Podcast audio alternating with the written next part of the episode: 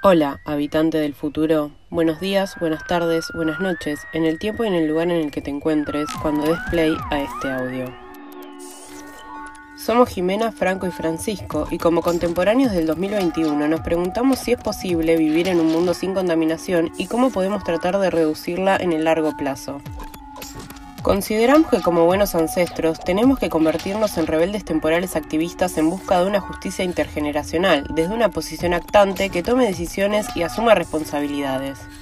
Primero, analizamos nuestro presente para poder pensar hacia el futuro. En la actualidad, consideramos que las organizaciones activistas que se dedican a educar sobre el tema a sus comunidades y que promueven hábitos sostenibles podrían ser parte de una solución al tema que nos preocupa. Por eso, dialogamos con Manuela Ragani, activista por el medio ambiente, para que nos cuente la situación actual sobre la gestión de residuos y la contaminación en Argentina. En Argentina la contaminación del agua se debe principalmente eh, a los vertidos que realizan las empresas petroquímicas. Esta actividad, que es dañina para el ambiente, se produce de forma clandestina. Es por eso que en algunas provincias, como por ejemplo Córdoba, la justicia ya está tomando cartas en el asunto relacionadas con las problemáticas de las cloacas. Una situación similar eh, ocurre con la basura, ya que la gestión de residuos eh, es otra de las grandes asignaturas pendientes eh, de cara para atacar la contaminación eh, ambiental en Argentina. Si bien es cierto que se produjeron avances, como la recogida selectiva en Buenos Aires, hay algunos municipios que tienen cestos con separación de residuos, como pasa en la ciudad de Buenos Aires, o el mapa de residuos en el nordeste del país, la contaminación del suelo en Argentina sigue siendo una grave problemática. Manu, ¿crees que puede lograrse una gestión sustentable de residuos en un futuro? Y de ser así, ¿cuánto te parece que podríamos tardar en llegar a ese objetivo? Nosotros sí creemos que puede lograrse una gestión sustentable de residuos en un futuro, pero creemos que esto no es posible si no es de la mano de políticas públicas que acompañen justamente esta gestión sustentable. En el mientras tanto, hay pequeñas acciones que se pueden hacer desde casa, como la separación de residuos entre inorgánicos, como cartón, papel, plástico, vidrio, metal, y orgánicos, que serían todos los restos de comida o residuos húmedos, eh, la preparación de compostaje, que es un producto natural vivo que sirve para nutrir la tierra, se prepara con los residuos orgánicos que tenemos en casa. Creemos que los años que puede llevar este cambio de paradigma, esta forma de comprender la gestión de residuos, eh, tiene que ver con la educación, ¿no? Y justamente hace poco se aprobó la ley de educación ambiental, eh, que ojalá pronto empiece a dictarse eh, en las escuelas. Y yo creo que dentro de unos 10, 20 años, o quizás un poco menos, veamos generaciones que, con o sin la ayuda del Estado, comprendan por sí solas la importancia de generar eh, en sus hogares una forma diferente de pensar tanto el consumo como la gestión de los residuos.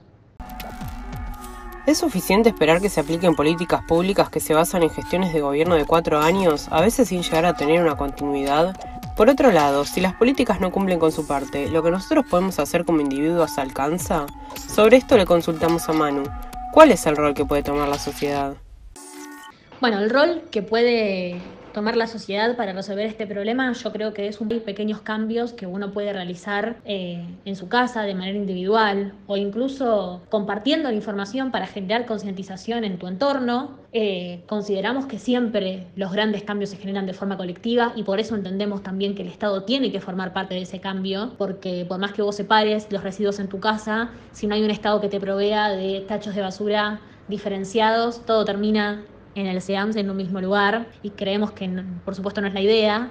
Eh, y la pandemia ha sido un gran ordenador de estos factores, de priorizar eh, o comenzar a priorizar algunas cuestiones que se tenían eh, por debajo de la mesa, como puede ser en lo micro la gestión de residuos y en lo macro el cuidado de nuestro ambiente. Así que entendemos que la sociedad tiene que pujar por esas luchas, tiene que reclamar por un Estado presente que eh, que abone a esas políticas públicas y por supuesto empezar desde casa y, y transmitir ese cambio.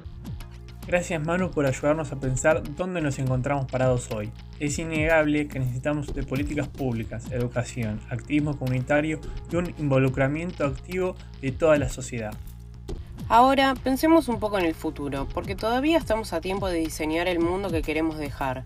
El plástico que ya está en el planeta se puede reciclar y reutilizar de múltiples maneras. Puede volver al proceso de producción de otros objetos, pero esto no se puede hacer de forma infinita. Este trabajo a nivel local lo realiza la entidad Botella de Amor, que propone reutilizar los plásticos de un solo uso en una botella. Luego, en asociación con 4 de madera plástica, es compactada, reutilizada y reconvertida en muebles y otros objetos de madera reciclada. El ecodiseño y el diseño sostenible pueden ser la clave para pensar nuevos materiales amigables con el ambiente en todas las etapas de la cadena de producción, basados en las 13, equidad, economía y ecología.